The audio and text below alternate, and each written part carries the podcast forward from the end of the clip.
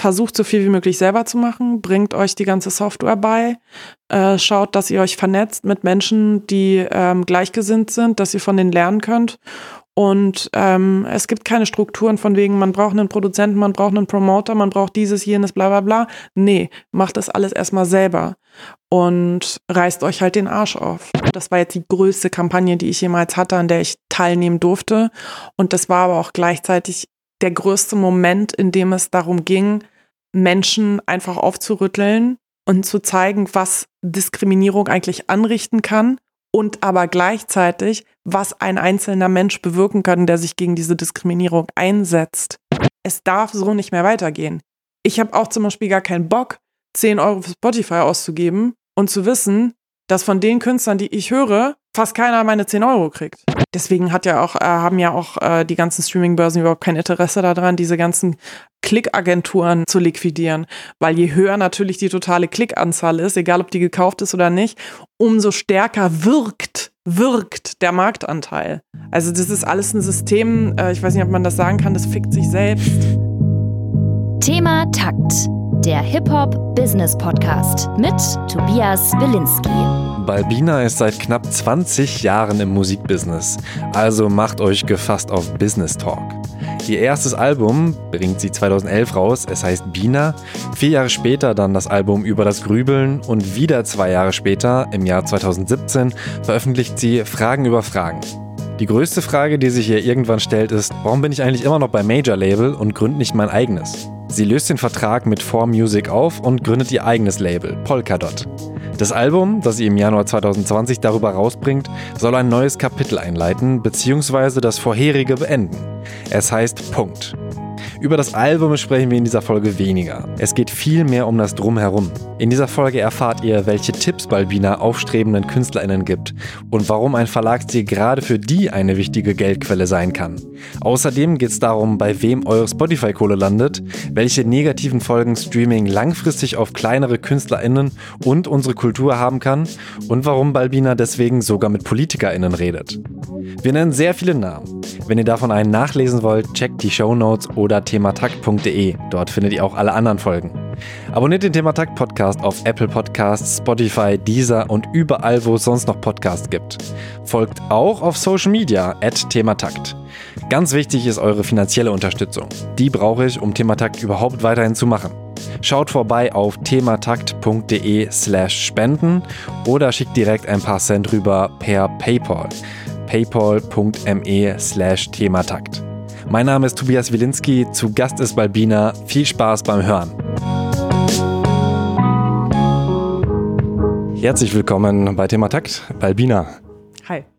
Ähm, ich starte mal direkt äh, bei den Wurzeln, weil Leute sich vielleicht schon fragen, warum ist Balbina im äh, Hip-Hop-Business-Podcast? Aber äh, dein Promoter Jan Thüler hat mir versichert, du bist Hip-Hop to the fullest. Du hast es schon als, als Teenie eingesogen und äh, bist, äh, also als Teenie schon sogar, äh, hast du den Kontakt zum Royal Bunker gesucht und hast dich da schon so bekannt gemacht. Vielleicht kannst du da auch noch mal so ein bisschen zu deinen Hip-Hop-Roots. Mhm.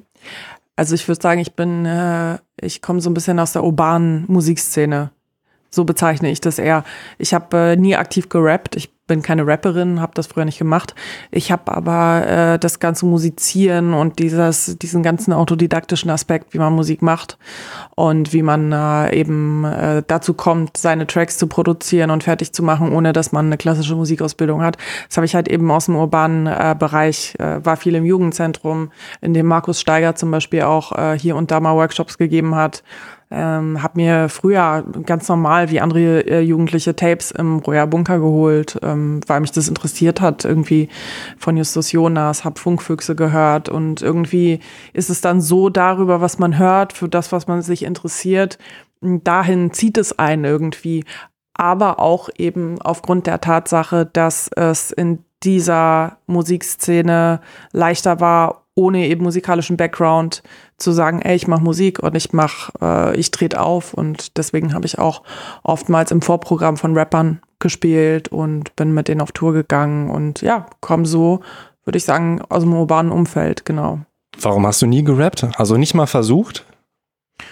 Das hat mich nicht interessiert. Also okay. ich habe gerne Rap gehört, aber für mich war es immer wichtig oder kam so automatisch, dass ich einfach ähm, die Lyrics, die ich geschrieben habe, äh, gesungen habe, weil mir Gesang Spaß gemacht hat. Ich habe gerne gesungen. Ich finde es interessant, mit der Stimme zu spielen und kam ganz natürlich. Ich habe mich nicht aktiv dagegen entschieden, aber ich habe mich jetzt auch nie darum bemüht zu rappen.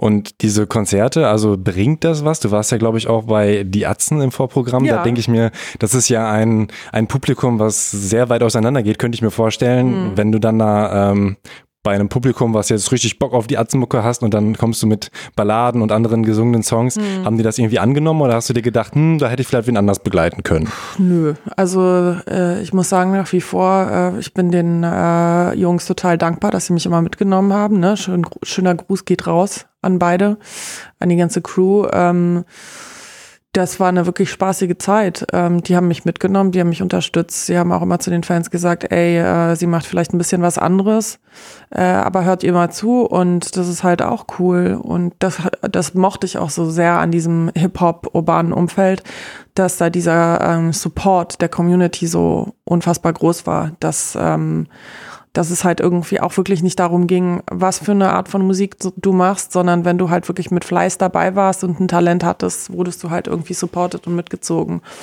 Im Nachhinein klar, also äh, die gleiche Art von Musik war es vielleicht nicht, aber ich habe damals auch, weit bevor ich auch mein erstes Album released habe, das hat ja ewig gedauert, war dann auch sowas wie so ein Best-of vieler Jahre ähm, meines Daseins irgendwie als Support-Act und Feature-Gast. Waren auch äh, dann Songs, die ich so ausgewählt habe, die natürlich dann mehr funktioniert haben ähm, auf so einer Tour, als dass ich vielleicht jetzt spielen würde auf meinen Touren. Ne? Zauberland ist eigentlich ein gutes, äh, gutes Beispiel. Ich hatte einen Track, der hieß Zauberland. Ähm, der war ein bisschen Abtempo und sehr elektronisch. Der hat zum Beispiel super funktioniert. Und ähm, das, da habe ich auch Fans mitgenommen von diesen Konzerten, weil da ja auch oftmals Leute dabei waren, die einfach zu den Atzenkonzerten gegangen sind, die, die mal irgendwie Bock hatten auf Spaß, also auf Party. Ne? Das, das sind ja nicht nur Leute, die ähm, die nur das hören, sondern die Mhm. hören alles. Und dafür sind, sind, äh, sind Chente und Mark ja die perfekten. Einfach den Leuten irgendwie eine gute Zeit zu machen, die abzulenken vom Alltag und einfach mal Party zu machen. Du hattest dann ja auch mit Justus Jonas später einen Feature-Track, finde ich auch lustig, dass dann so dieses MOR-Ding wiedergekommen ist. Ja, ich bin ein großer MOR-Fan. Also allgemein, ich bin, äh, äh, für mich war NLP so, wow, äh, die Platte und krass und alles so krass. Und ähm, ich fand alle toll als Charaktere und ich finde nach wie vor äh, ist eigentlich die coolste Rap-Crew, die es jemals in Deutschland gab, so bis, bis heute unerreicht.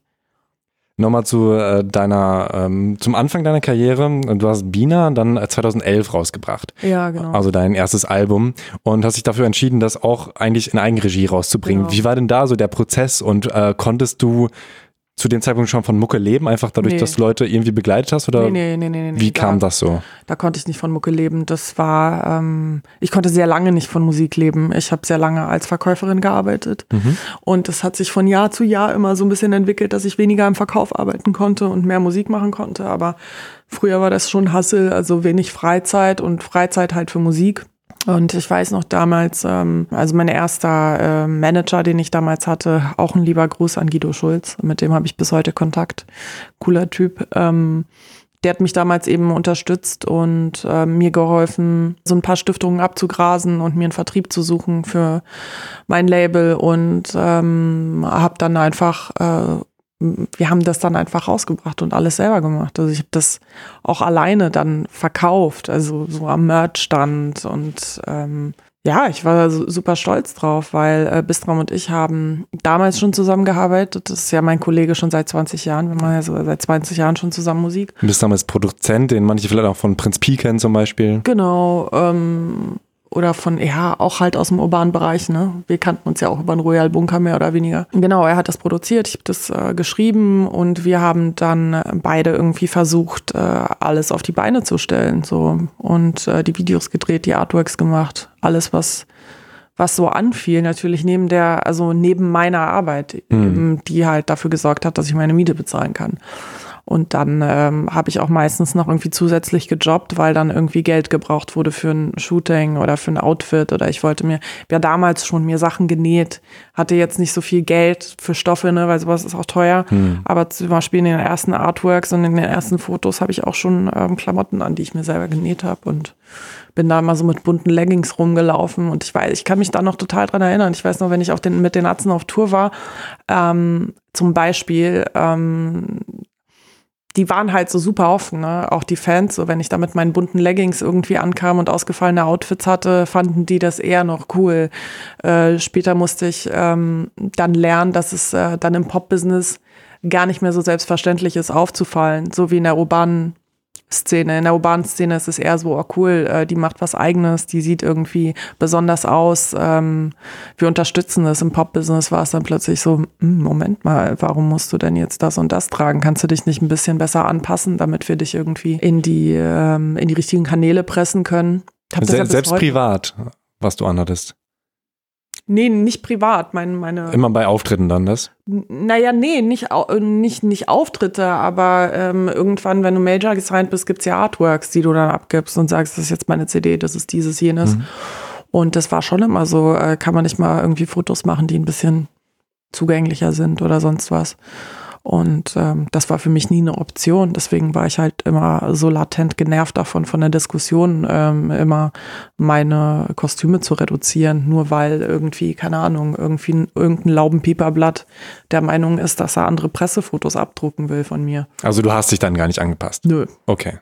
Ich habe mich auch gef gefragt, du hast ja ganz viele nee, nee, extravagante aber, Outfits auch. Äh, nee, nee, nee, ich habe mich nie angepasst, aber ähm, ich hatte dann immer diese Diskussion, warum ich mich nicht anpassen kann oder könnte ich mich nicht ein bisschen anpassen, wenigstens als Kompromiss. Und das hatte ich halt davor natürlich, als ich mein erstes Album gemacht habe, konnte ich ja machen, was ich will. Da hat keiner gesagt, mach's nicht, weil ich war ja mein eigener Chef. Und danach konnte ich mich zwar auch verwirklichen, aber ähm, neun von zehn äh, Stunden, die gearbeitet wurde, musste ich mich äh, rechtfertigen, warum, wieso, weshalb. Und dann äh, ja, war halt ein bisschen ja, anstrengend. Hm. Das war jetzt aber schon ein bisschen später, ne? Die Phase, wo du dein erstes Album rausgebracht hast, war ja noch, warst du dann noch genau. komplett frei, hast dir dann genau. nur Vertrieb gesucht und ähm, genau.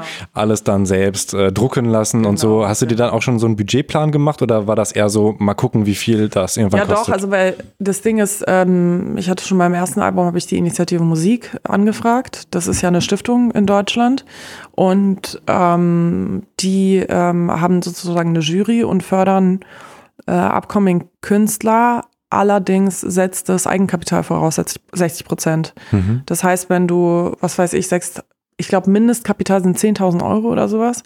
Und wenn du 10.000 Euro hast, dann äh, kriegst du halt noch 40 Prozent on top sozusagen, aber du musst Eigenkapital vorweisen. Äh, damals gab es noch nicht das Music Board. Das Music Board ist zum Beispiel eine Stiftung, das, äh, die ohne Eigenkapital arbeitet, aber ich brauchte damals schon Eigenkapital, um das eben zu bekommen. Mhm. Und da habe ich damals auch meinen ersten ähm, Verlagsvertrag unterzeichnet ähm, und dann Privatkohle reingepumpt, um Eigenkapital zu haben. Was heißt ersten Verlagsvertrag? Also das ist nichts, was man so lange hat, weil man denkt ähm, häufiger so Verlag, die haben Rechte an deinen Texten und gucken, dass die dann irgendwie genau. ähm, irgendwo platziert werden und so. Aber ähm, naja, doch, ist also das auf Zeit oder ist der schon die Sachen, die da unterschrieben sind, sind für immer genau, da? Genau, genau. Das, das sind ja also ähm, ich weiß nicht, ob das schon mal Thema in dem Podcast war, aber Verlagsverträge sind ja für Künstler sozusagen, die beschäftigen sich mit den Urheberrechten mhm. der aktuellen Werke und das, da kommt es drauf an, was du, wie viele Werke du einbringst. Also äh, jetzt Vertrag XY weiß der Geier, äh, die, die, die nächsten zehn Tracks für den Zeitraum von drei Jahren, bla bla bla. Und dann geben die dir halt einen Vorschuss auf die Tantiemen. Und dafür gibt's dann halt zum Beispiel im Optimalfall ähm, 80-20, also äh, 80 für den Künstler, 20 für den äh, Verleger. Normalerweise, äh, wenn du startest, ist es 60-40. Ich hatte damals 60, glaube ich. Mhm. Und der Verleger hatte 40, weil ich auch bei dem Editionär äh, unterzeichnet habe. Das war ähm, Guido Schulz damals. Ähm, der Manager dann eben auch. Genau, genau. Für einen kürzeren Zeitraum aber auch. Und ja, da äh, fließen jetzt keine Millionen, aber das kann dir schon helfen als Künstler, vor allem wenn du zum Beispiel eine Stiftung beantragen musst, die ähm, Eigenkapital voraussetzt. Mhm.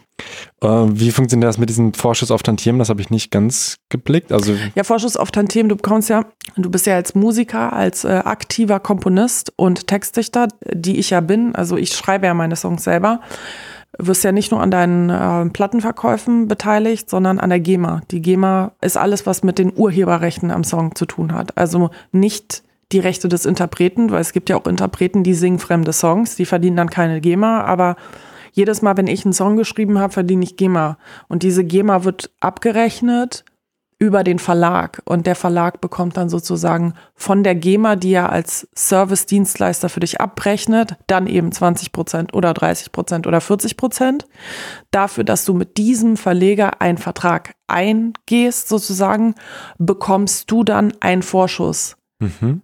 um halt eben mit dem Verleger den Vertrag einzugehen, weil es gibt viele viele Major-Verlage, zum Beispiel einer heißt Sony ATV, der andere heißt Universal Music Publishing, bei dem bin ich zum Beispiel ähm, nicht zu verwechseln mit der Plattenfirma, das ist was anderes, ist aus dem gleichen Haus, aber was anderes. Ähm, dann gibt es Warner Chappell zum Beispiel.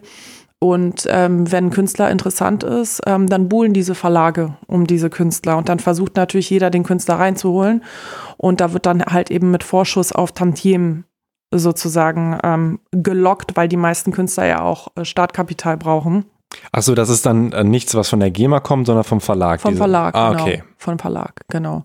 Und ähm, je nachdem, wie deine Verdienstperspektive ist, umso höher kommt dann der Vorschuss, weil wenn die sagen, oh ja, du bist jetzt der neue upcoming Trap Rapper und mhm. wir denken, wir kriegen dich bei Spotify in die Modus Mio Playlist, weil du gleich abräumst.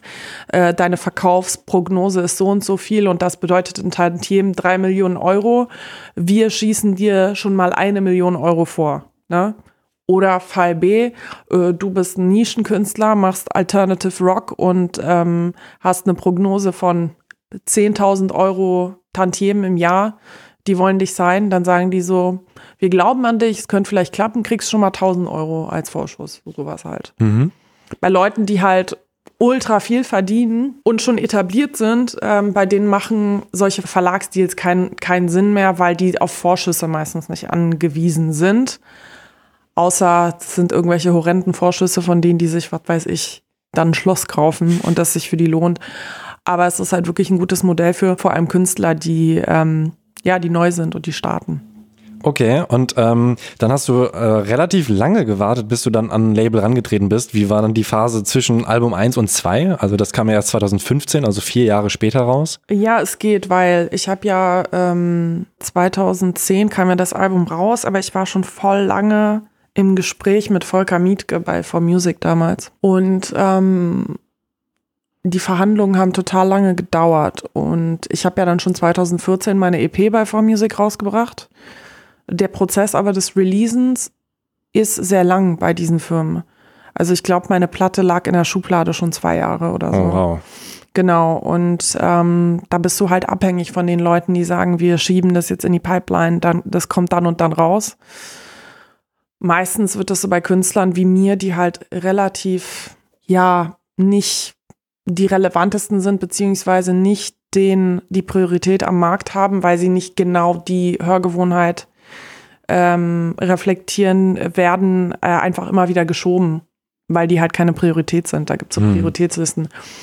Und ich wurde halt ewig geschoben. Also das, das war halt einer der Gründe, warum ich auch mir gedacht habe, ich habe da keinen Bock drauf, weil ähm, also die Kosten-Nutzen-Rechnung geht da nicht auf. Also du kriegst vom Major gar nicht so viel Geld, als dass es das rechtfertigen würde, dass du jetzt irgendwie 100 Jahre warten musst, bis dein, äh, bis dein Album released wird. Mhm. Weil du mhm. musst ja auch irgendwie gucken, wie du tust, wie du weiterkommst im Leben. Und mh, mm, in der Situation, in der ich jetzt aktuell bin, da würde ich jetzt mal reinspringen, nur als Info, da kann ich schneller machen, was ich will, releasen, wann ich will. Also wenn ich jetzt mit dir jetzt hier sitze und jetzt feststelle, oh, ich mache jetzt einen Song fertig und der ist heute Abend fertig, dann kann ich diesen Song schon morgen ausliefern. Weißt du, wie ich meine? Ja, klar.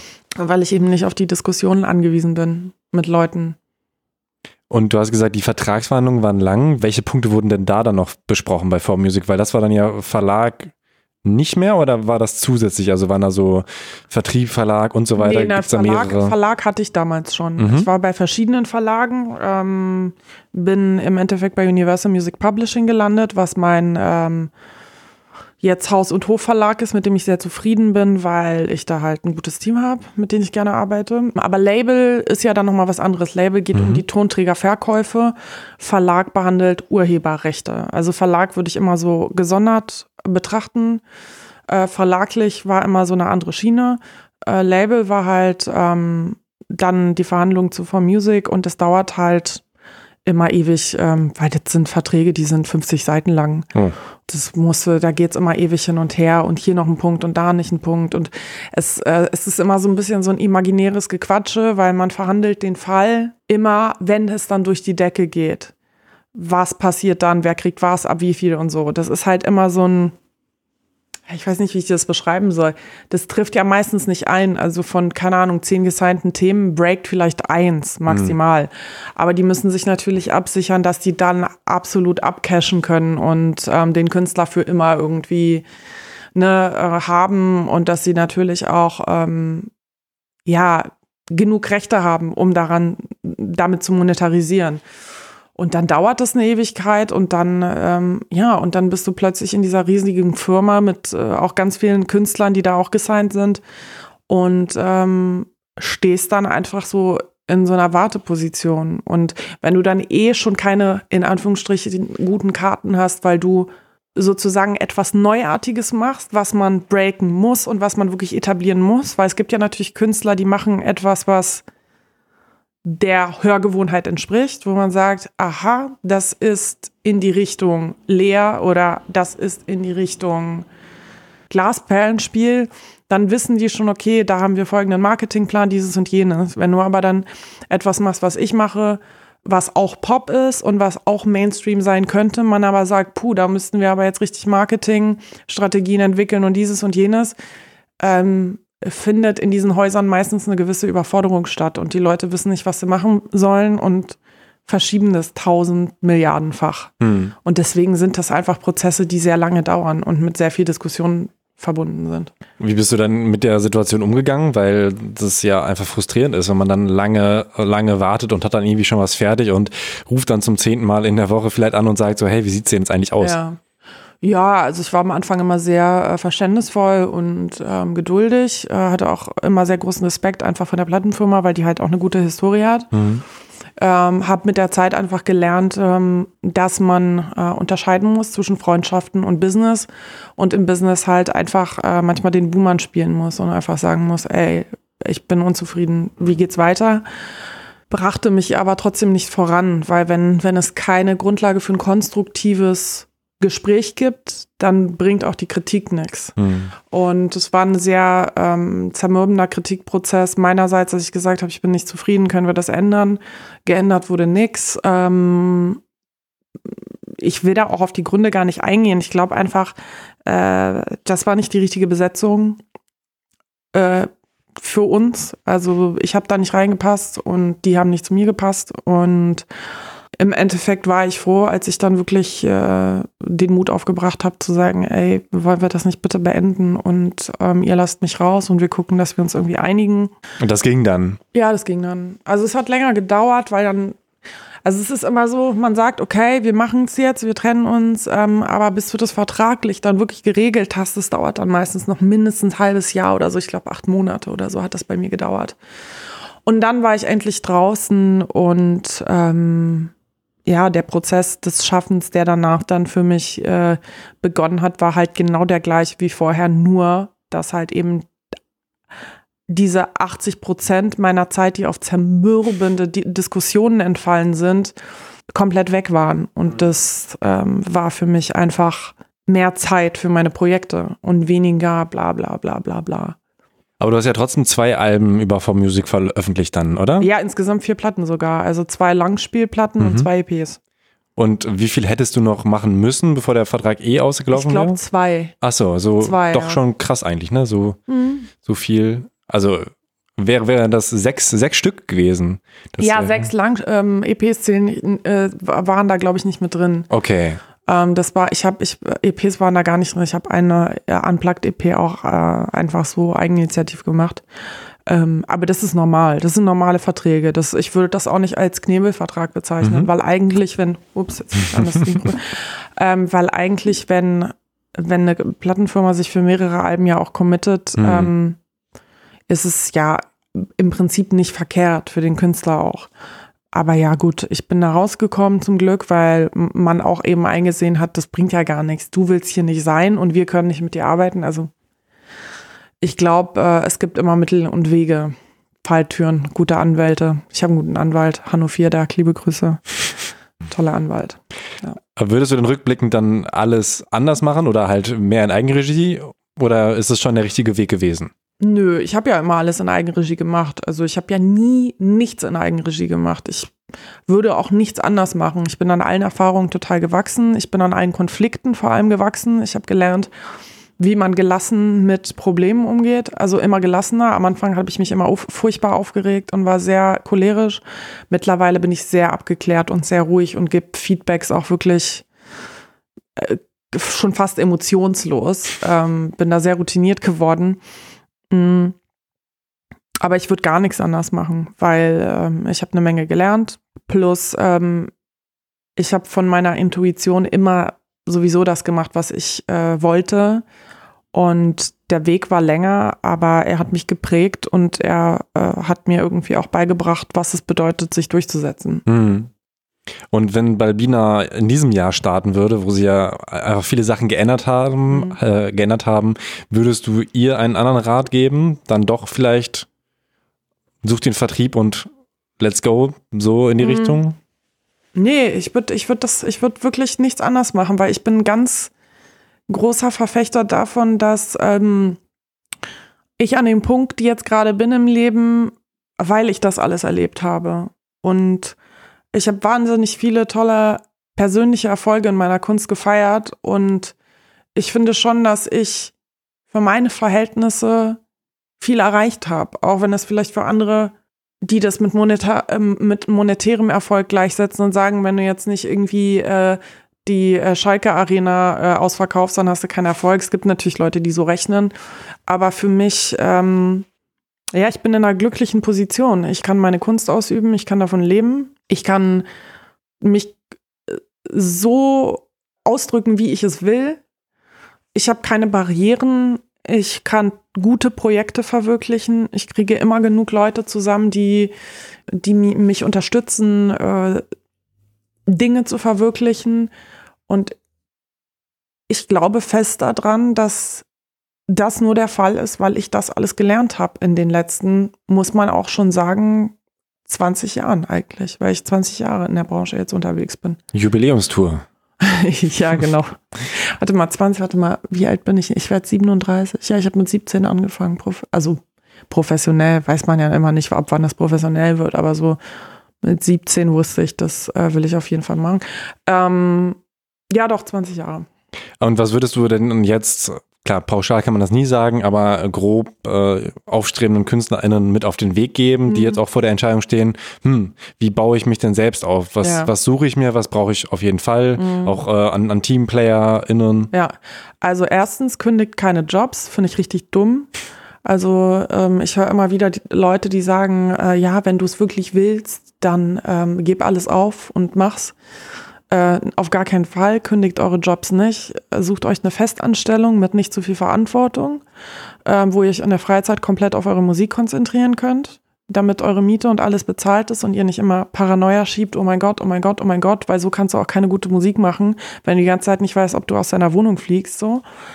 Ähm, aber sucht euch einen Job ohne Verantwortung. Also werdet jetzt nicht irgendwie Abteilungsleiter bei weiß der Geier was, weil dann kommt ihr wieder nicht zur Ruhe. Also ihr müsst abschalten können nach eurer 8-Stunden-Schicht und euch konzentrieren und dann ähm, eigeninitiativ ähm, versucht so viel wie möglich selber zu machen, bringt euch die ganze Software bei, äh, schaut, dass ihr euch vernetzt mit Menschen, die ähm, gleichgesinnt sind, dass ihr von denen lernen könnt und ähm, es gibt keine Strukturen von wegen, man braucht einen Produzenten, man braucht einen Promoter, man braucht dieses, jenes, bla bla bla. Nee, macht das alles erstmal selber und reißt euch halt den Arsch auf, weil ähm, ich, ich bin davon überzeugt, dass man nicht weit kommt, wenn man den ganzen Tag nur denkt, okay, ich muss jetzt super achtsam mit mir umgehen und das überfordert mich jetzt. Ähm, klar, ich bin auch ein Fan von Achtsamkeit. Ich wäre auch gerne immer achtsam mit mir, aber die Branche ist hart und um sich da durchzusetzen, muss man halt einfach viele äh, Eingeständnisse machen und ähm, vor allem am Anfang muss man viel leisten und viel selbst leisten. Da wird keiner stehen und sagen, ey,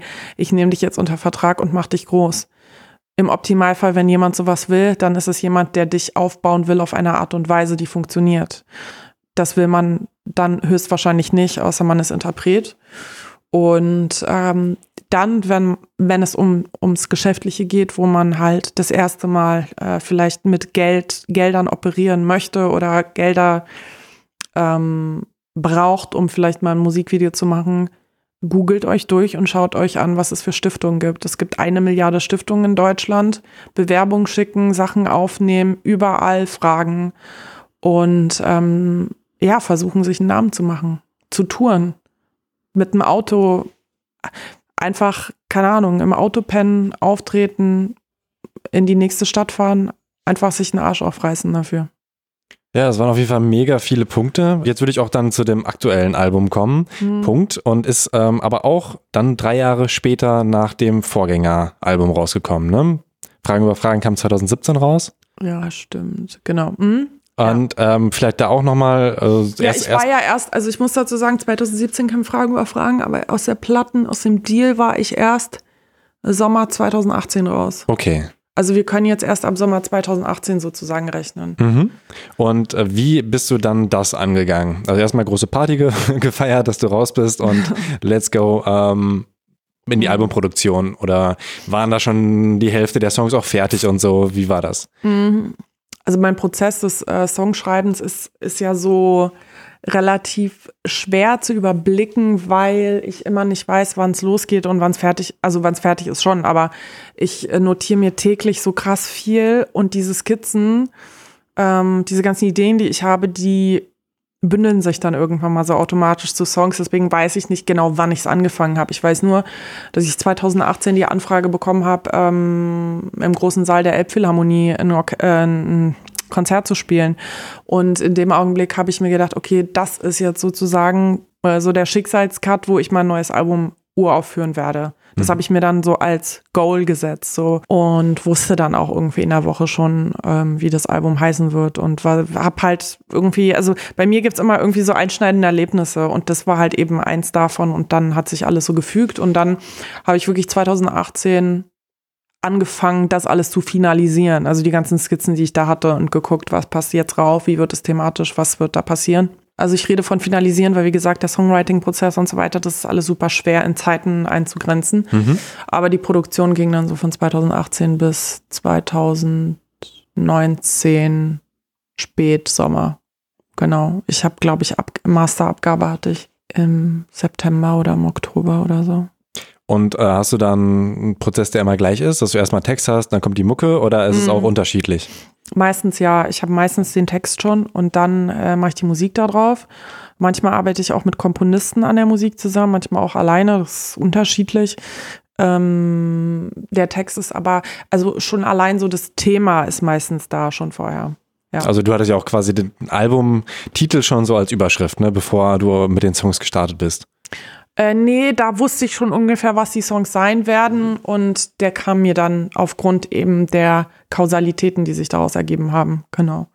Und dann auch mit Bistram zusammengearbeitet und Komponisten und. Genau, also das war, ja, das ist so ein bisschen hin und her. Also ich habe äh, die Vorproduktion komplett selber gemacht. Also auch schon die Melodien und so weiter. Genau, und dann habe ich im äh, Red Bull Studio Berlin hier Red Bull Music Studio heißt es gleich, offiziell, ähm, habe ich dann die ganzen Instrumente aufgenommen. Auch selbst eingespielt? Nee, nee, nee. Ich habe äh, ich hab da wirklich Musiker mhm. äh, auch gebucht und ich habe auch mit vielen Musikern, die auch, mit denen ich zum Beispiel komponiert habe an einzelnen Stücken, die habe ich dann auch nochmal einspielen lassen. Und das habe ich dann alles aufgenommen und dann habe ich das erstmal auch nochmal selber produziert und ähm, habe das dann Bistram gegeben, als die Produktion sozusagen fertig war. Und der hat das dann halt nochmal ähm, geremixed. Also so war unser Arbeitsprozess. Er hat die Songs bekommen und die ich weiß nicht, wie ich das beschreiben soll, der hat die nicht neu produziert, sondern einfach besser gemacht. Einfach ein paar, paar Sachen aber verschoben dann irgendwie so ein bisschen. Wenn du sagst geremixed, dann heißt es nee, die nicht, Drum nicht schon mal. Nee, nee, so kann man, nee, wirklich geremixed im Sinne von Verhältnisse geändert. Also die, die Mixer anders priorisiert. Also gesagt, ich höre jetzt die Bassline ähm, nicht so prioritär wie das und so und äh, hat ähm, viel an den Drums rumgedoktert. Ich, er ist zum Beispiel ein krasser ähm, Drum-Profi, einfach deswegen, weil er aus dem Hip-Hop kommt und ich wollte halt viel synthetische Drums haben und ähm, habe da auch viele Sachen schon angelegt. Also ich habe zum Beispiel diese 808, die ich da ähm, eingespielt habe bei äh, Weit Weg, äh, der Song mit Ebo. Die hast du falsch gespielt eigentlich, ne? Hat er dir dann gesagt. Genau, hat er gesagt, aber wir haben die trotzdem genommen und er hat die halt einfach so auf den Punkt gekriegt, dass die halt richtig geil klang am Ende. Ähm, also er hat die Songs wirklich genommen und einfach nochmal verbessert. Mhm. Also das ist, glaube ich, das, das, das Treffendste, was man sagen kann. Okay, ja, ich Ja. dachte nur bei Remix, das klingt immer so krass. Ne? Manchmal ist ein Remix ja, ein komplett Remix, anderer Remix, Beat und das so. Stimmt, wenn man so, du meinst jetzt so Remix äh, von hier mein Song kannst Ja. du. Nee, nee, im, im, äh, wirklich äh, nochmal neu mischen, nochmal Mhm. neu die Verhältnisse hinterfragen. Er hat viele Instrumente. Das ist auch witzig, ich habe viele Sachen aufgenommen. Im, äh, im Studio, ähm, wo ich meinte, guck mal, und hier habe ich es aufgenommen und er meinte, ja, aber zeig mir mal die Demo, die du selber gemacht hast. Und er meinte so, ja, ich finde das zum Beispiel besser aus deiner eigenen Demo und wir haben auch wieder aus den Urdemos Sachen rausgenommen wieder und ersetzt und so. Also das war jetzt super konfus jetzt für einen Außenstehenden, weil das war über Wochen hin und her, hin und her, raus und rein, rein und raus und so. Und er war halt mein perfekter Spiegel und er ist halt ähm, äh, wahnsinnig krass. Also er hört, er hört immer die Vision voll raus. Also er hört, was ich mache und schafft es, das nochmal auf ein paar Level darüber zu bringen, was ich nicht schaffen würde. Also er sagt, ey, das ist voll der gute Ansatz, aber ich mach dir das jetzt richtig geil. Und ähm, war halt bei jedem Song, wo ich gesagt habe, ja, meins war dagegen scheiße, deins ist geil. Perfekt, fertig. Und gemastert hat dann auch nochmal er oder ist es Nee. das, das war dann nochmal eine andere Gemischt Person? hat, also erstmal erstmal kam dann Mixer noch rein. Äh, Lex Barkey. Ach, auch äh, das? Also ich dachte immer, dass das Mixing und äh, Mastering schon sehr nah beieinander ist, aber dann hast du ja quasi drei Menschen Ja. nochmal drüber hören lassen. Krass, okay. Ja, also Lex Barkey hat gem- Ich habe immer, ich habe immer jemanden anders für die Produktion, für das Mixing und fürs Mastering. Das ist mir auch wichtig irgendwie, weil äh, aus der Erfahrung bringt jeder noch mal was rein in den Prozess, dass es aufwertet. Und wir haben auch diesmal mehrere Leute mischen lassen und mehrere Leute mastern lassen, um zu gucken.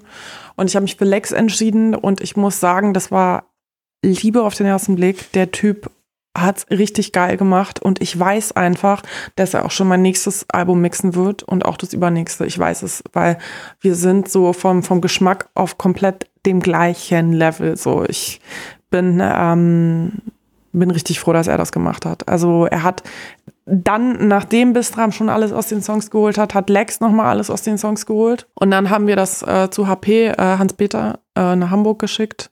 Äh, HP Mastering, mit dem habe ich auch schon mal gearbeitet. Ähm, der hat es dann auch nochmal im Mastering ähm, in den, in den Bassfrequenzen so fett hingekriegt. Also wirklich im Sinne von fett, wie ich das wollte.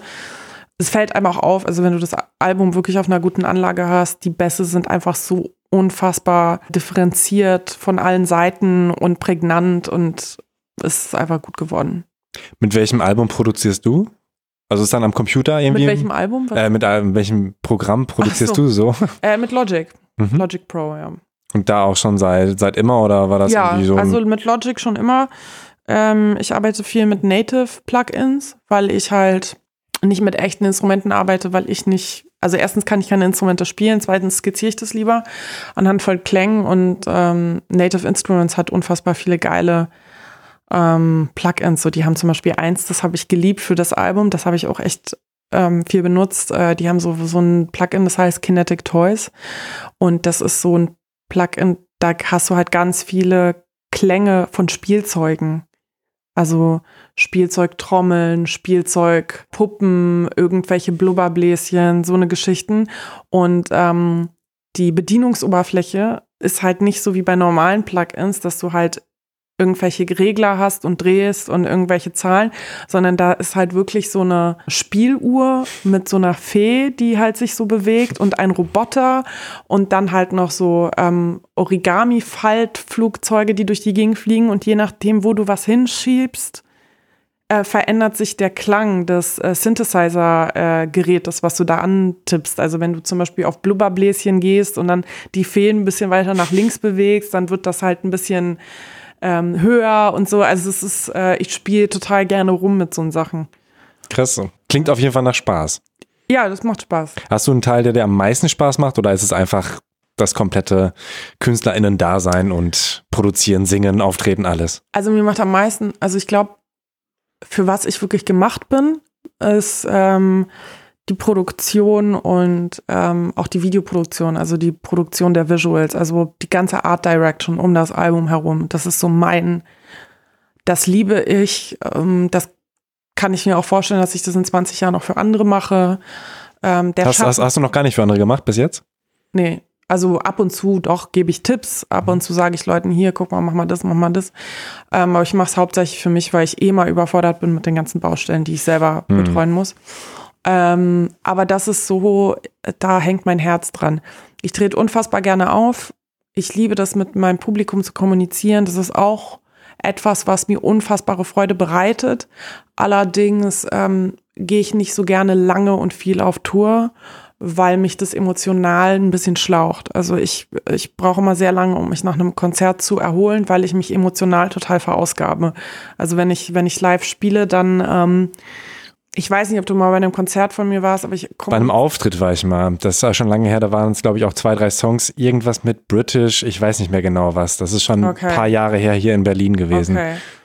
Und ich bin halt sehr emotional. Also ich habe hm. eine ganz krasse Verbindung zum Publikum und das, das ähm, kann ich nicht leisten auf Natur durch 20 Städte mit äh, alle drei Tage ein Off-Day. Das ist mir zu viel. Deswegen bin ich viel zurückgezogen und am Arbeiten und gebe dann lieber jetzt, dahin entwickle ich mich auch größere Einzelkonzerte, wie jetzt zum Beispiel hier im Admiralspalast dann mit Orchester. Ähm, ja, du hast gerade schon angesprochen, auch ähm, Kleidung selbst machen und so. Da hast du auf jeden Fall damals mit Susanne Boslau zusammengearbeitet. Mhm. Auch immer noch? Nee, tatsächlich nicht. Also ich habe mit vielen äh, tollen Designerinnen gearbeitet, mit ihr unter anderem, mit äh, Maria Miotka auch, das ist auch eine tolle Designerin, mit der habe ich bei Fragen über Fragen viel gearbeitet. Aktuell arbeite ich mit der Pia Schulz zusammen, auch eine tolle Designerin. Ich arbeite auch mit einer Schneiderin zusammen, die meine Designs verwirklicht, der Elisabeth Röder. Ähm, manchmal nähe ich auch selber was, das ist dann vielleicht nicht so gut verarbeitet, hält auch dann nur den Videodreh. Aber ich arbeite häufig mit vielen talentierten Menschen zusammen. Und kannst du sagen, wie du die Ideen überhaupt bekommst? Also zum Beispiel dir ein, ein Holzkleid anzuziehen oder ein, ein Kleid aus Blättern oder sowas? Ja, also das Holzkleid und das Blätterkleid, da kann ich mich noch ganz genau daran erinnern, weil ich äh, hatte halt eben diese verschiedenen Kulissen. Äh, einmal die Holzkulisse und einmal eben die Blattkulisse da habe ich einfach äh, damals zu Susanne gesagt, ey, lass uns doch einfach ähm, die normalen Neopren-Designs nehmen und da einfach ähm, die, die Materialien, die ich in der Kulisse verbaue, einfach draufkleben. Und äh, ja, das haben wir dann vor Ort gemacht. Da hat noch eine Freundin geholfen ähm, mit der Klebepistole und dann wird geklebt. Dann geht das los. Was war das aufwendigste Musikvideo für dich? Das Aufwendigste war das letzte, was ich gemacht habe für Machen, mhm. weil ich da äh, ganz viele Frauen, ähm, die ich involvieren wollte, starke, beeindruckende Persönlichkeiten, die mir wichtig waren, die ich da porträtieren wollte, die musste ich alle zur gleichen Zeit am gleichen Ort versammeln. Und das ist sehr, sehr ähm, schwierig bei äh, 23 verschiedenen Charakteren. Mhm. Ja. Und dazu hast du dann ja auch ähm, ein bisschen was Größeres gestartet in Zusammenarbeit mhm. mit dem Blond-Magazin. Mhm. Ähm, wie kam da die Idee und warum ist dir dieses Thema äh, Matriarchat ist es zum Beispiel oder beziehungsweise wie mhm. ist die Überschrift Machen ist die beste Medizin? Genau, und das Video habe ich Mama genannt. Also der, der Song hat ja auch immer dieses Mama, Mama, Mama, Mama. Äh, ich finde Mama, das Wort Mama ist ein starkes Symbol für ähm, selbstlose Stärke für, für die Mutter eben, die das Kind aufzieht, die ist ähm, als Symbol einfach die Frau, die neun Monate lang eben völlig selbstlos dieses Kind austrägt und es gebärt, um es ins Leben zu schicken und ähm, das eigene Leben zu ermöglichen. Ähm, ich finde, es gibt keine selbstlosere, ähm, kein, kein, keine selbstlosere Aktion als das. Ne? Zu sagen, ich, ich mache das alles durch und ich mache das alles einfach, um jemandem Leben zu schenken. Ähm, und aber verbunden mit so einem Kraftakt und ähm, auch mit so einer Energie, ähm, und mit so einer unfassbaren Liebe auch. Und das finde ich sehr beeindruckend. Und ich finde, in dieser ganzen Feminismusdebatte, die aktuell äh, zu Recht auch stattfindet, tut sich wahnsinnig viel. Und ähm, es gibt Fortschritte. Und meiner Meinung nach verändert sich gerade jährlich, monatlich viel. Ich meine, vor zwei Jahren hätte man sich noch nicht vorstellen können, dass, ähm, dass so viele Akteurinnen ähm, in der Popindustrie abräumen, wie äh, Loredana, Shirin David, Juju, ähm, die Filiale in der Popindustrie statt. Das war vor zwei Jahren echt noch nicht möglich. Deswegen ähm, fand ich das ganz toll, mal zu zeigen ähm, im Video, dass Frauen auch stark sein können und Frauen sich gegenseitig unterstützen können und Frauen einfach toll sind und ähm, man sich jetzt selbstbewusst einfach an das Thema setzen kann und sagen kann, wir schaffen das. Wir schaffen das, dass wir in 20 Jahren alle 50-50 in Gremien sitzen und gleich viel verdienen, weil wir haben die Kraft und wir haben die Zuversicht und wir wollen uns eigentlich gar nicht mehr so viel beschweren und wir wollen eigentlich nicht so viel ähm, lamentieren, sondern wir wollen jetzt mal beweisen, dass wir es schaffen und damit wir es schaffen, unterstützen wir uns jetzt auch. Und das war halt einfach in meinem kleinen Bereich, den ich abdecke, ähm, habe ich einfach gedacht, es ist vielleicht meine Art, auch andere Frauen zu unterstützen und anderen Frauen Mut zu geben. Ähm, dazu ist ja auch eine Doku noch entstanden, mhm. 13 Minuten 12 ist sie lang. Mhm. Und ähm, wie war da vielleicht auch nochmal das, äh, das Mindset dahinter, weil das eben auch noch größer zu machen, zu sagen, hey, wir haben zwar dieses Musikvideo, aber ich möchte mhm. da noch was Zusätzliches, ich möchte da das auch nochmal größer, ich möchte die Leute noch zu Wort genau. kommen lassen, was ja eigentlich eher so ein journalistisches Ding ist, aber das hast du ja mhm. auch dann in deinem Kanal ja. und wahrscheinlich auch selbst irgendwie mitproduziert, deine Mucke kommt drin vor und so, also mhm. ähm, vielleicht auch dazu nochmal so ein bisschen, also ähnlich hast du ja, ja. ungefähr schon angesprochen gerade, aber vielleicht auch nochmal, warum dann nochmal eine Doku oben drauf? Und warum, äh, bevor ich es vergesse, auch noch viele Zitatposts in deinem Insta-Feed, mhm. wo viele sich vielleicht auch denken, warum, mhm. warum macht sie das? Ich habe das deswegen gemacht, weil ich ähm, sehr äh, viel Kraft schöpfe von eben beeindruckenden Frauen, die ähm, in ihrer Position äh, es vielleicht manchmal nicht leicht haben. Und ich möchte viel von ihnen lernen. Und ich möchte schauen, wie schaffen die es damit umzugehen, vielleicht mit Ungerechtigkeiten oder mit Herausforderungen. Ähm, und ich habe gedacht, äh, wie cool wäre das, wenn ich diese ganzen wundervollen Frauen einfach porträtiere nochmal ähm, und ihnen eine Stimme gebe, damit andere vielleicht Künstlerinnen, ähm, aber auch auch Männer, die vielleicht äh, sich fragen, wie kriegt die das hin, in diesem männlich dominierten Beruf sich da durchzusetzen, wenn ich das noch nicht mal hinkriege. Und ich glaube, ähm, so Ratschläge von Menschen, die schon was erlebt haben, sind einfach Gold wert. Und ähm, ich versuche einfach meine kleinere Reichweite dafür zu nutzen, um anderen vielleicht ein bisschen weiterzuhelfen, um anderen irgendwie zu zeigen, guck mal, so haben wir es geschafft, so haben die es geschafft. Deswegen bewundere ich zum Beispiel Mieze oder deswegen bewundere ich Brit Kanja, diesen äh, Menschen halt einfach eine Stimme zu geben. Und ich ich habe ja auch dann das Glück gehabt, dass ich die Chefredakteurin vom Blond Magazin ähm, und auch von der Nylon, die konnte ich ja auch für mein Videoprojekt gewinnen. Die sitzt ja auch mit am Tisch und die hat das mit mir dann halt auch umgesetzt für das Blond Magazin und so haben wir halt ganz viele Synergien geschaffen, um Leute zu erreichen und um Leute irgendwie, ja, um zu zeigen, kommt, lasst euch nicht hängen. Irgendwie, wir haben alle Probleme, aber wir haben kleine Schlüssel, wie wir die überbrücken können. Was war vielleicht so ein Beispiel, was du mitgenommen hast, wo du sagst, das war irgendwie vielleicht auch ein einfacher, aber echt genialer Tipp? Hm. Ich muss sagen, vieles. Also da, da ist mir, da ist mir sehr, sehr vieles hängen geblieben. Und vor allem fand ich richtig, richtig toll, dass die Brit Kanya, die ja wirklich eine Szenelegende aus Berlin ist, die etwas älter schon ist, mit so einer jugendlichen Leichtigkeit uns Frauen dabei unterstützt hat und toll fand, wie wir unser Ding machen, ohne irgendwie, also ohne einen negativen Gedanken, ähm, der irgendwas mit Vergänglichkeit oder sowas zu tun hat, dass sie sagt, ach Mensch, ähm, die haben ja noch ähm, ihre Jugend und ich bin ja schon viel älter, sondern einfach wirklich mit dieser Selbstverständlichkeit und Akzeptanz des Älterwerdens und gleichzeitig des Begreifens, dass das Älterwerden bedeutet, dass man viele Dinge versteht und viele Dinge plötzlich lösen kann, dass sie uns dieses Gefühl gegeben hat und uns gleichzeitig alle toll fand, auch wenn wir noch gar nicht in ihrem Alter sind, diese Dinge zu begreifen. Einfach diese Liebe für die Jugend, ähm, die hat mich unfassbar beeindruckt. Unfassbar. Hat auch danach noch total viele E-Mails geschrieben, die mich, also ja, die mich einfach baff gemacht haben. Hm. Ja. Auch vielleicht nochmal dazu zu sagen, es ist äh, jetzt nicht, wie viele vielleicht vermuten könnten, ähm, Frauen versammeln sich, um die Männer zu stürzen, sondern es kommt auch das Statement, dass es einfach auch darum geht, Gleichberechtigung zu schaffen. Es geht nur darum. Es geht nur darum. Ich sage auch mal, das Matriarchat sollte nur gelten, wenn gleichzeitig das Patriarchat gilt. Und wenn beides gleichzeitig gilt, gilt nämlich gar nichts. Und ich glaube, das ist das, das ist da halt das Wichtigste.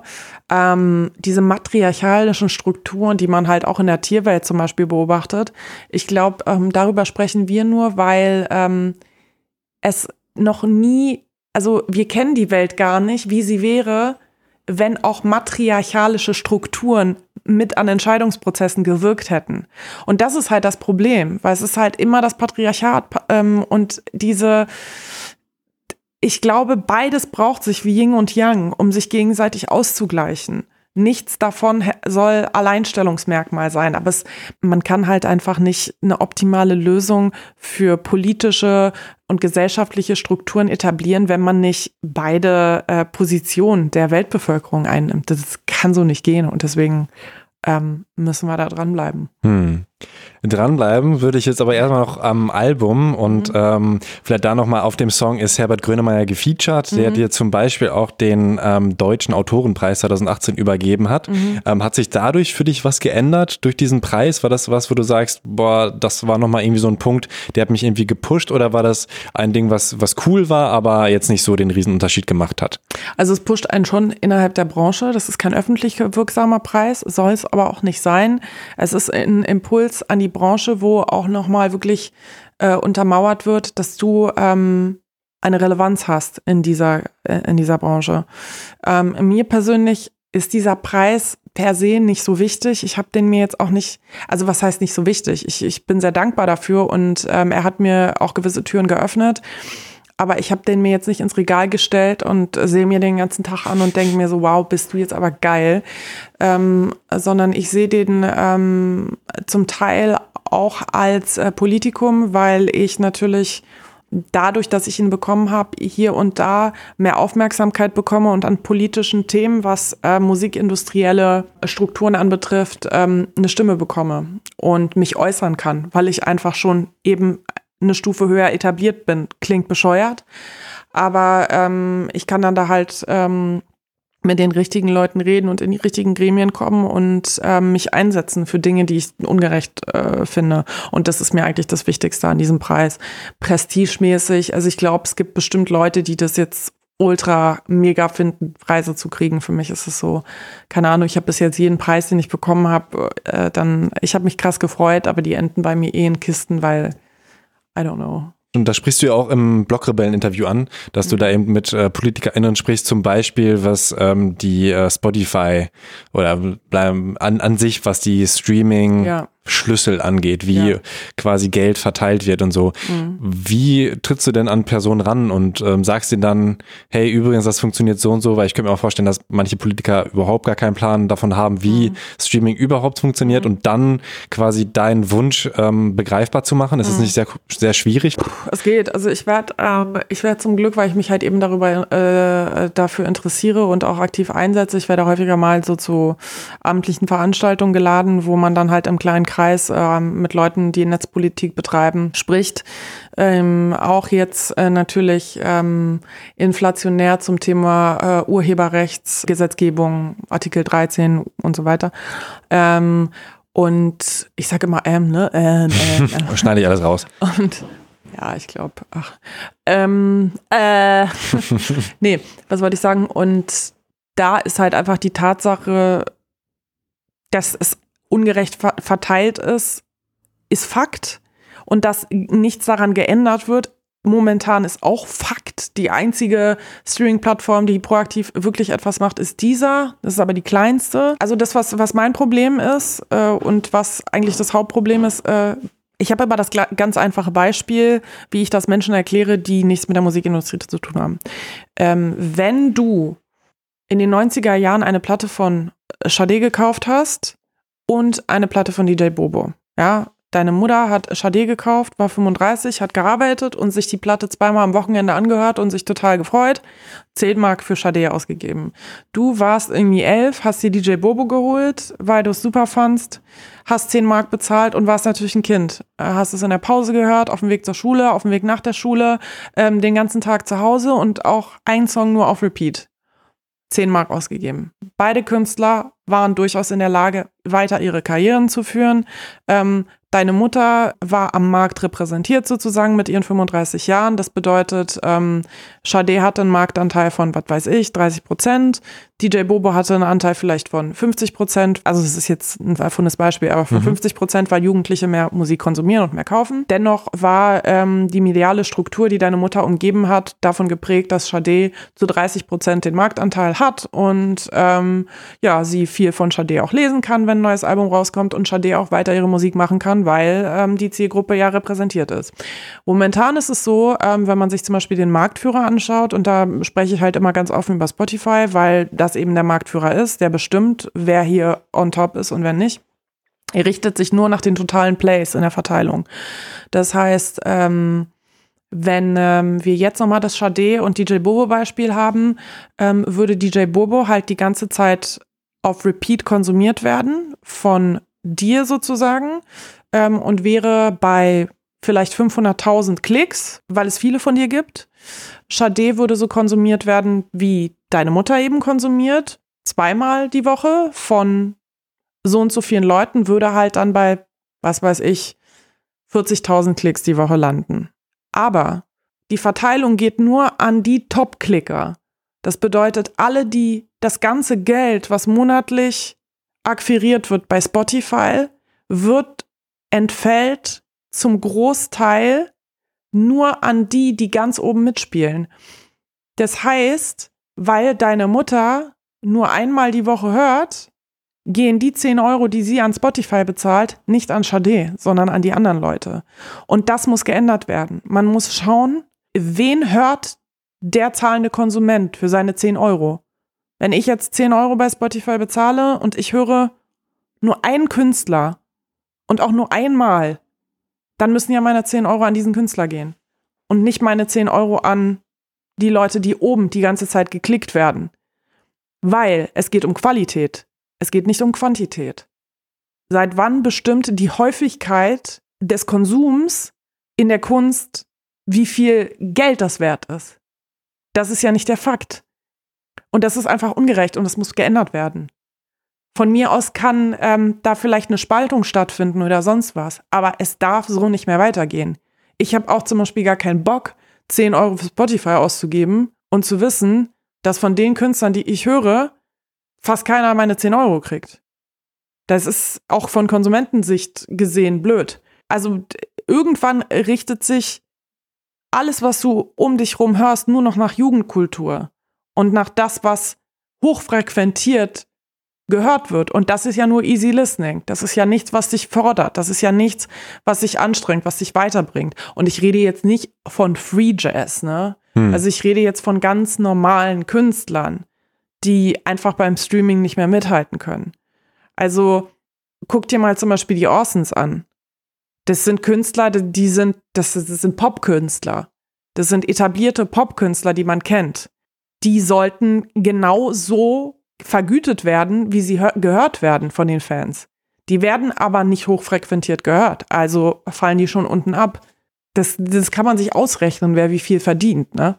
Und das ist einfach ungerecht. Und zusätzlich gibt es ja eh nochmal auch einen Schlüssel, der oben drauf kommt, der dann so und so viel bekommt, Label Universal und so weiter. Also es ist ja, macht es ja nochmal ein bisschen komplizierter. Genau, also das, begünstigt aber auch große KünstlerInnen, ne? Ja, die, deswegen ist es den Labels scheißegal, weil die Labels kriegen 55 bis 60 Prozent der Spotify-Einnahmen. Die werden dann halt nach diesem Schlüssel an ihre Künstler ver vertickt Und denen ist es ja Latte, welcher Künstler das bekommt. Die kriegen ja sowieso, also das Gros davon. Für die ist nur wichtig, dass die, dass der totale Amount hoch ist. Deswegen hat ja auch, äh, haben ja auch äh, die ganzen Streaming-Börsen überhaupt kein Interesse daran, diese ganzen äh, Klickagenturen ähm, zu liquidieren. Weil je höher natürlich die totale Klickanzahl ist, egal ob die gekauft ist oder nicht, umso stärker wirkt, wirkt der Marktanteil. Also das ist alles ein System, äh, ich weiß nicht, ob man das sagen kann, das fickt sich selbst einfach. Und was macht dieser jetzt zum Beispiel besser proaktiv? Naja, dieser hat halt eben diese, ähm, diesen Verteilungsschlüssel, ähm, diesen Versuch, diesen Verteilungsschlüssel nach eben dem Hörverhalten des Einzelabonnenten etabliert. Also, dass man halt eben sich anguckt, was hörst du, wenn du, mhm. wenn du 10 Euro ausgibst für Streaming, ähm, wie kann man dann deine 10 Euro an die Künstler verteilen, die du hörst auch richtig? Was ja völlig selbstverständlich klingt. Das denkt ja jeder so, wenn ich für was bezahle ähm, und was nutze, dann möchte ich aber, dass das dafür aufgewendet ist, was ich auch wirklich genutzt habe. Das ist, ich glaube, das ist den meisten Leuten überhaupt nicht klar, dass die 10 Euro, die die zahlen, gar nicht an die Künstler gehen, die sie hören. Hm. Ich meine, klar, ein großer Teil geht natürlich auch noch ab, weil Spotify natürlich auch Leute beschäftigt und das irgendwie erstmal Verlags ja, aber und so. kriegen die ja ihre, ihre 40 Prozent. Ja, ja. Die wollen ja einfach nur nicht von diesen, die wollen nicht von diesem Verteilungsschlüssel runtergehen, weil dann würden diese Top-Klicks, diese Klickzahlen irrelevant werden. Zum größten Teil. Und das ist für die halt natürlich sexy. Das sieht ja natürlich krass aus, wenn man monatlich wieder sagen kann, Spotify hat wieder den 5 Milliarden Klick-Dings. Ja, ja, klar. Also, nee, ich wollte nur klar machen, dass, dass 10 Euro ja sowieso niemals quasi verteilt werden können, weil Spotify nö, ja aber, selbst auch Geld. Also genau, das, aber wenn, wenn man das jetzt ganz Aber ich verstehe, was du meinst auf jeden genau, Fall. Genau, wenn man das vereinfacht jetzt sagt, wenn man 10, 10 Euro für Spotify ausgibt und Spotify behält davon 5 Euro ein. Okay, hm. dann ist es so. Aber die anderen 5 Euro, ja, ja, genau. die gehen ja dann auch nicht an deinen Künstler. Weißt du? Hm. Und das ist ja also total konfus. Die anderen 5 Euro gehen dann halt an einen Trap-Rapper, den du vielleicht noch nie gehört hast. Hm. Ich würde nochmal bei deinem Album bleiben und zwar die Promo, die dann ja nach der oder wahrscheinlich schon während der Produktion irgendwie so kam. Wie bist du denn dann äh, da rangegangen und hast gesagt, ähm, wir stellen den Zeitplan auf, das und das wird die Single, dann, dann kommt das raus und so. Wie war dieser Prozess? Ja, muss ich sagen, den habe ich einfach gemacht. also es ist, ich habe das einfach fest, also ich habe gesagt, das wird jetzt da gemacht und das wird jetzt hier gemacht und ich kann jetzt nicht, also aber du hast ja gesagt, ich möchte gerne zwei äh, Videosingles vorher rausbringen oder drei oder. Nee, ich habe es einfach gemacht. Ich habe gesagt, okay. wann was rauskommt und so. Ich habe ich hab jetzt nicht. Ich habe es einfach gesagt. Also ich, ich ja, es klingt doof, ist aber so. Ich meinte so, dann und dann ist der Videodreh für bla bla bla, dann und dann ist der Videodreh für bla bla bla. Dann habe ich mir mal die Leute zusammengesucht, um das zu realisieren. Ähm, habe mir dann die Partner geguckt, ähm, wo ich die Premieren mitmache. Hab, äh, ja, ähm, ich habe mir mein Team zusammengestellt. Ich habe einen Onliner eingestellt, äh, den Markus Bühler von Nerdly, der ähm, dann mein Online-Marketing zum Beispiel betreut hat. Mit dem habe ich mich dann immer abgestimmt, hat gesagt, habe gesagt, dann kommt die Single, dann kommt der Teaser, dann kommt das und so eigentlich äh, lief das immer sehr automatisch, schnell und so wird das gemacht. Also ich habe das immer so schon, ja, das ist so im Laufen. Also ich habe da jetzt nicht eine Woche gesessen und mir überlegt, so, weißt du, so mit, mit, mit Zeigefinger und Daumen am Kinn, so, so überlegt, hm, wie mache ich das jetzt, sondern ich habe aus irgendeiner Erfahrung und aus irgendeinem äh, Bauchgefühl, dass ich halt entwickelt habe über die letzten Jahre gesagt, okay, das und das und das sind die Singles, das und das und das kommt dann raus. Erst kommt das, dann kommt das, dann mhm. kommt das. Habe mir viele Partner gesucht, mit denen ich ähm, Synergien bauen kann, gucken kann, ähm, wann macht was am besten Sinn und ja. Und außer Onliner, wer ist da noch im Team gewesen? Also das Hauptteam ist äh, Nikolas Höfer und ich. Nikolas Höfer ist ähm, sozusagen betreut ähm, alle operativen Prozesse, macht auch die komplette Grafik für mich, ähm, setzt alle meine visuellen Konzepte um. Wir beide sind sozusagen die äh, Label-Verantwortlichen. Dann haben wir noch den Dominik Pohlmann, der ist unser Produktmanager für, für das Label. Und der betreut sozusagen alles, was wir ihm anliefern, ähm, sorgt er, dass er, dass das zur richtigen Zeit an die richtige Adresse kommt, was nicht zu unterschätzen ist. Das ist ein Prozess, der ähm, mich überfordern würde und Nico auch und der äh, dem schickst du einfach alle Master und den ganzen Scheiß und sagst hier fertig, Artwork äh, muss gedruckt werden, fertig, da so, ne? Mhm. Genau, und das ist das Kernteam. Und dann habe ich eben noch den Onliner dazu gebucht, ähm, der auch Wahnsinn, unser Team wahnsinnig bereichert. Also sowas von am Start, äh, hat jetzt die letzten Monate mit uns äh, wirklich jeden Tag und auch nachts und Wochenends immer kommuniziert, arbeitet uns zu. Und dann habe ich mir noch einen ähm, freien äh, Pressepromoter dazu genommen, ähm, mit dem du, glaube ich, gesprochen hast. Genau, der Jan von Check Your Head. Genau, ähm, der halt auch noch ähm, vor allem im Printbereich dazu gearbeitet hat, weil das ist ja auch sowas, das ähm, muss jemand externes betreuen, einfach wenn du so ein Künstler bist wie ich, der auch viel im Feuilleton stattfindet. Da brauchst du einfach auch jemanden, der ähm, mit den ganzen Menschen kommuniziert und denen das alles erklärt und die alle versorgt mit Informationen und so. Das ist wie so ein verlängerter Kommunikationsarm. Die den Namen auch schon kennen, ne? dass da jetzt nicht irgendwie ähm, ein, eine unbekannte Person, die eine E-Mail schreibt, die landet dann schon eher irgendwie im Mülleimer als, ah, der Jan schreibt mir wieder, dann öffne ich die mal. Ja, zum einen das und zum anderen ist es halt auch einfach ähm, logistisch nicht, nicht, ich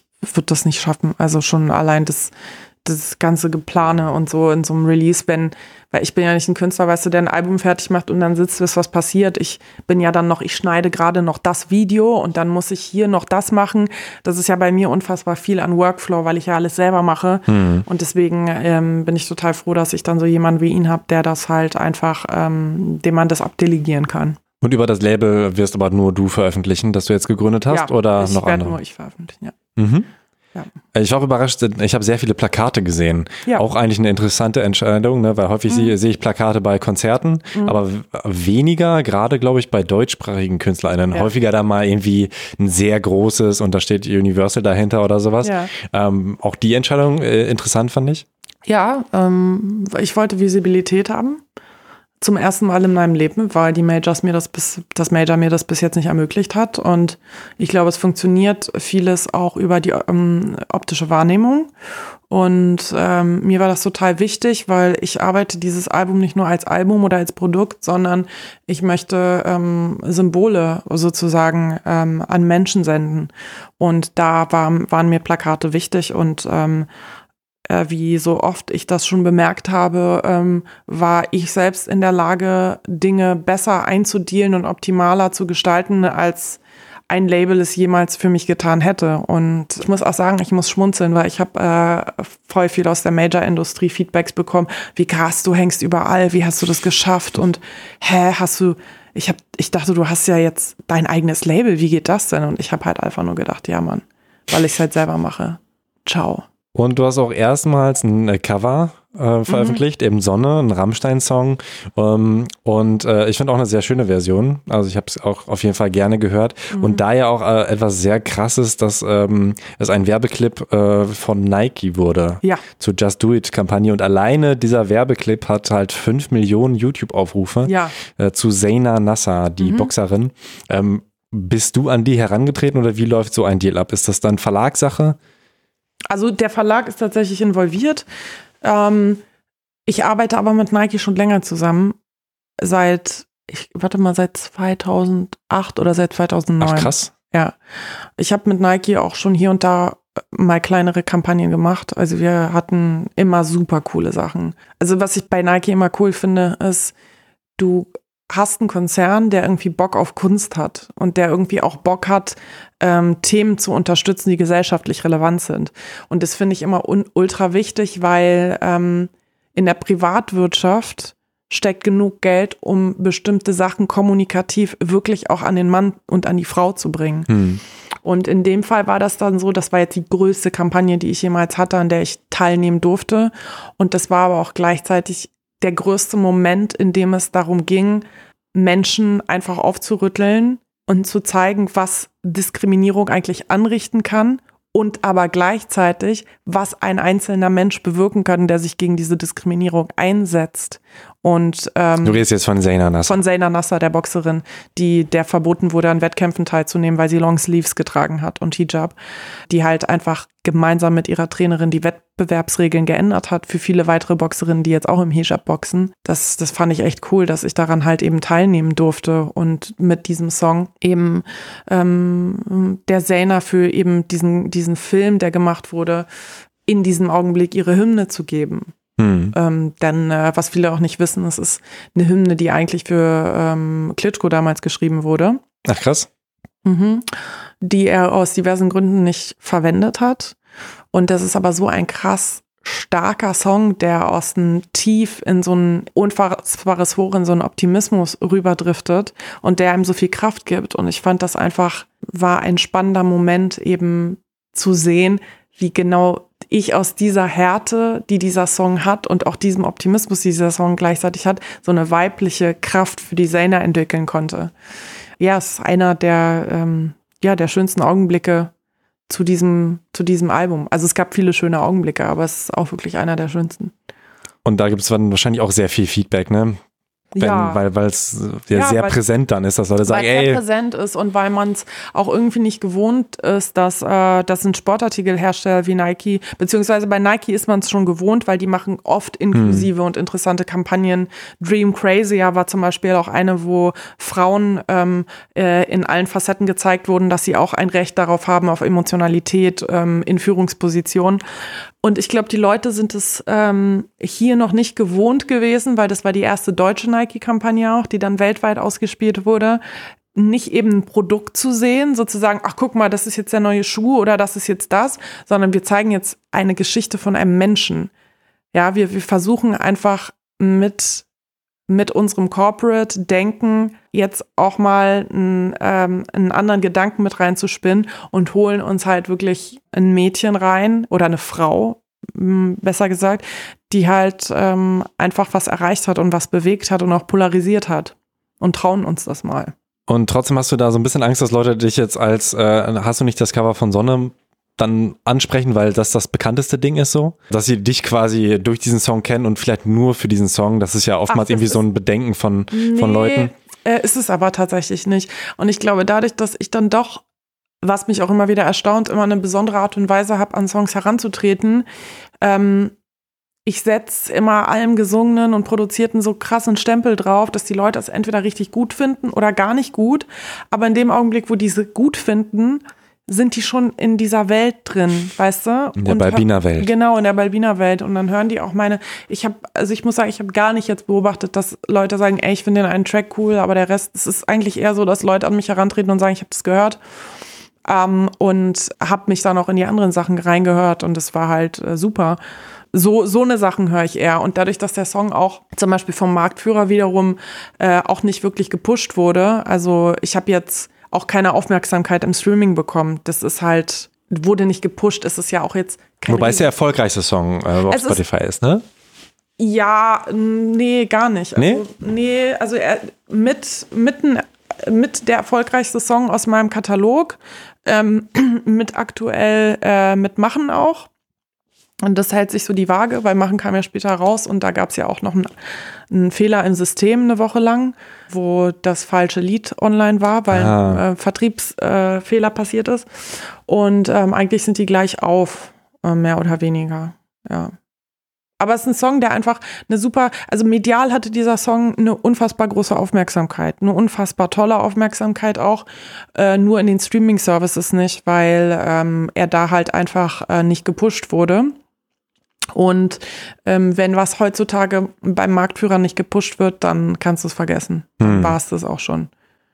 Ähm, Nochmal kurz zu diesem Cover-Ding. An sich ähm, ja. kann ich jede Person covern. Ich muss nur alle, alle Einnahmen abgeben an die Person, die das äh, Original aufgeführt hat, oder wie Nicht läuft ganz. das? Ähm, also Rammstein hat den Track geschrieben und die haben die Urheberrechtsanteile äh, daran. Das heißt, die ganze GEMA daran geht an Rammstein.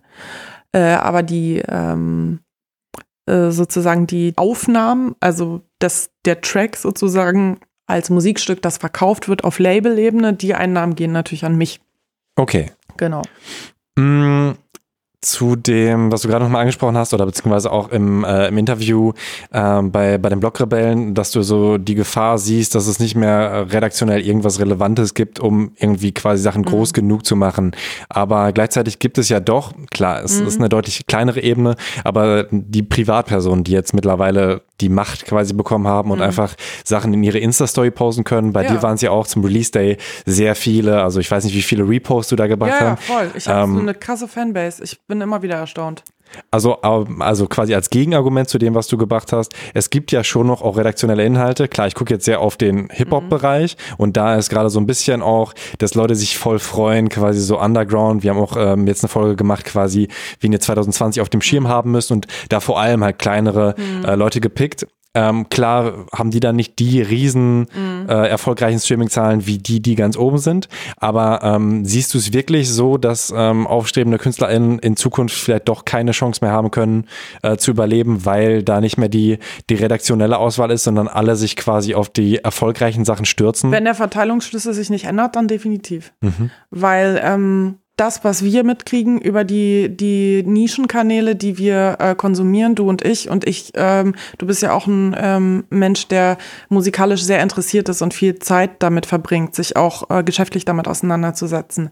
Der wirklich durchschnittlichere Bürger, der sich dafür nicht so interessiert, sondern ähm, seinen 9-to-5-Job hat. Ähm, es, ich glaube, der ähm, äh, es gibt eine Stadt in Deutschland, die viel für Marktforschung verwendet wird. Recklinghausen ist es, glaube ich ähm, dieser Mensch setzt sich nicht so auseinander mit, dem, mit den Themen wie du. Und wir befinden uns in Berlin auch in einer Blase. Hm. Und es bedarf einfach wirklich ähm, des, immer noch des Breakens an der Masse. Und wenn das nicht stattfindet über ähm, vielleicht mal einen Überraschungshit, den man mal haben kann, das gibt's immer mal wieder, das äh, richtige Zeit, richtiger Ort. Aber mit so einem Verteilungsschlüssel, wie er jetzt ist, wird das nicht funktionieren ist es nicht. Und dieser Verteilungsschlüssel, so schlimm wie jetzt, ist es ja auch erst seit drei, drei Jahren, wo Spotify so, so massiv alles bestimmt. Ähm, und das war vor drei Jahren auch noch nicht der Fall. Also okay. das ist jetzt seit drei Jahren so. Und wenn das jetzt so weitergeht, und ich gehe davon aus, dass sich das ändern wird, weil ähm, viele sich aktiv dafür schon einsetzen. Ich setze mich dafür auch aktiv ein und ich werde auch gucken, was für rechtliche Wege einem da offen stehen, weil das ist eine Diskriminierung und das muss sich halt ändern. Das ist ja auch so, dass Spotify und alle und alle Folgebörsen sich ja so schnell etabliert haben am Markt, so schnell gewachsen sind, dass vielleicht auch nicht noch nicht genug Zeit war, äh, die Verteilungsmechanismen zu hinterfragen. Hm. Äh, jede, jede Firma muss ja auch wachsen mit ihrem Zuwachs gleichzeitig und die Verantwortung wahrnehmen. Vielleicht, vielleicht ist, ist, ist, ist das zu schnell gegangen. Man muss immer wieder, man muss immer wieder in solchen großen Unternehmen sich hinterfragen, läuft ja alles richtig. Und das ist jetzt der Punkt, dass es in die Öffentlichkeit gedrungen ist und dass man das hinterfragt. Deswegen spreche ich auch in solchen Interviews, Podcasts darüber, weil ich finde, ich möchte mit meiner konstruktiven Kritik die Leute nicht angreifen im Sinne von, ihr seid alle blöd und ich hasse euch alle, sondern ich möchte eher immer wieder so mit meinem Zeigefinger pieken und sagen, lass uns bitte drüber reden, weil wir müssen drüber reden. Und das ist gefährlich gerade. Und mit dem GEMA-Verteilungsschlüssel bist du zufrieden? Ja. Okay, weil die ja auch eine äh, ja. Regelung haben, die quasi obere Leute nochmal begünstigt, oder? naja, was heißt obere? Nee, das ist schon sehr äh, differenziert, was die GEMA macht. Du bekommst zum Beispiel auch, ähm, wenn du eine kulturelle Relevanz hast, also das ist wirklich sehr, sehr differenziert mhm. bei der GEMA. Wenn du eine kulturelle Relevanz hast, die auch aufgrund bestimmter Sachen sich berechnet, dann bekommst du zum Beispiel auch mehr Prozentpunkte. Also es ist, ich finde, die GEMA hat schon Klar gibt es in jedem solcher Verteilungsunternehmen, wo auch eben der Markt sich so rapide ändert, immer mal wieder Herausforderungen. Aber ich fühle mich, also ich finde mich von der GEMA wirklich gut vergütet und das ist, das ist äh, wirklich der einzige Zusammenschluss und der einzige, die, die einzigen Vertreter für Künstler, ähm, wo du auch wirklich noch Geld verdienen kannst und die sich wirklich für deine Urheberrechte auch einsetzen. Weil sie natürlich auch ein wirtschaftliches Unternehmen sind, die, je mehr ich als Künstler verdiene, umso mehr verdient die GEMA. Deswegen ist die GEMA daran interessiert, ähm, richtig hier Cash-Mash zu machen, damit ich, damit die halt auch ihre Kohle reinkriegen. Und ähm, das ist völlig in Ordnung. Und da würde ich, ich würde da gar nicht jetzt groß in den Diskurs steigen, das zu hinterfragen, weil da gibt es viel, viel größere Probleme eben in der, äh, in der Streaming-Verteilungssache. Mhm. Dann jetzt noch zwei abschließende äh, dann jetzt noch zwei, zwei, abschließende Fragen. Zwei abschließende Fragen, zwei abschließende Fragen. Und zwar, ähm, was wünschst du dir denn für die Musikindustrie? Du hast es schon so ein mhm. bisschen äh, angesprochen, aber was wäre nochmal so ein klarer Wunsch auch für die Zukunft? Also das eine, worüber wir jetzt irgendwie drei Stunden gesprochen haben, dass einfach wieder mehr das Geld äh, bei den Künstlern ankommt, was die auch wirklich von den Einzelpersonen gehört werden, dass man darüber nachdenkt. A. Und ähm, B hoffe ich einfach, dass äh, redaktionell in den öffentlich-rechtlichen, aber auch in den privaten Kulturinstanzen ähm, wie TV, Radio, auch Internet wächst ja auch schon bei den öffentlich-rechtlichen, dass man sich da wieder mehr der Verantwortung bewusst wird, dass Mainstream nicht nur das ist, was aktuell in ist, sondern Mainstream auch etwas sein kann, das neue popkulturelle Einflüsse aufnimmt und neu klingt.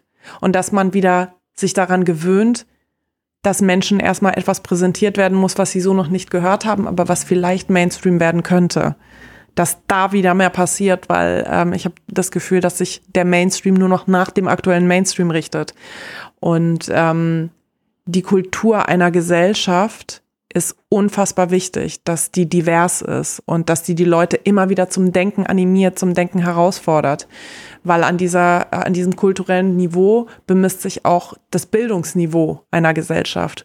Und wenn das Bildungsniveau einer Gesellschaft sinkt, ähm, dann gibt es sehr viel Nährboden ähm, für Populismus und ähm, für Menschen, die dialektisch sehr, ja sagen wir mal, talentiert sind und ähm, sehr viel Nährboden für Hasskulturen. Dem sind wir ja gerade ausgesetzt. Und ich glaube, ich glaube nicht, dass das der Grund dafür ist, aber ich glaube, dass es trotzdem wichtig ist, kulturell den Leuten die grauen Zellen so ein bisschen anzukurbeln und sie auch kulturell wieder enger aneinander zu binden ähm, und zu interessieren und sie sich gegenseitig begegnen zu lassen. Da muss mehr passieren, viel mehr passieren.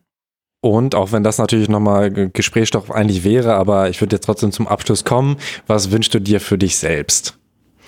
Ähm, ich glaube, ich bin jetzt auf dem richtigen Weg. Ich bin sehr zufrieden mit der Struktur, die ich mir geschaffen habe. Ich äh, bin stolz auf das Team, das kleine, sehr Miniaturteam, äh, das jetzt wirklich dieses Release so gearbeitet hat, dass wir so äh, öffentlichkeitswirksam waren wie Major-Künstler. Und ich glaube, wenn wir da so weitermachen, dann ist mein Wunsch einfach, dass wir gesund bleiben und das weiter so rocken können. Ja, vielen Dank, Balbina. Falls du nicht noch irgendwas hinzufügen möchtest, bin ich durch. Nee, ich glaube, ich habe jetzt sehr viel gesprochen. Es reicht. War aber schön, oder? ja.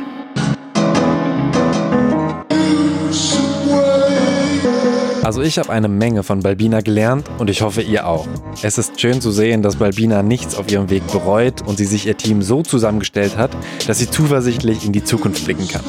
Ich finde es aber auch super, dass sie sich für andere einsetzt. Sei das mit ihrem Projekt Mama, das Video verlinke ich euch auf thematakt.de, oder indem sie sich dafür einsetzt, dass sich der Verteilungsschlüssel von Spotify und anderen Streamingdiensten ändert und so eben auch kleinere KünstlerInnen von den Einnahmen besser leben können.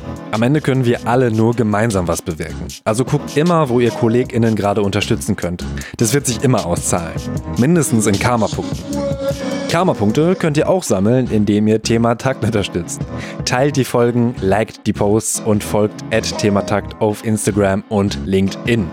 Ganz besonders viele Karma-Punkte gibt es natürlich für Geldspenden.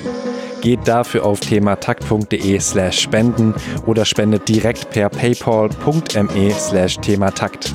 Vielen Dank an alle, die Thematakt eh schon seit Ewigkeit unterstützen. You know who you are. Mein Name ist Tobias Wilinski. Die nächste Folge erscheint erst, wenn ich zurück aus dem Urlaub bin, im April. Also immer schön Hände waschen. Hab euch lieb. Bis bald.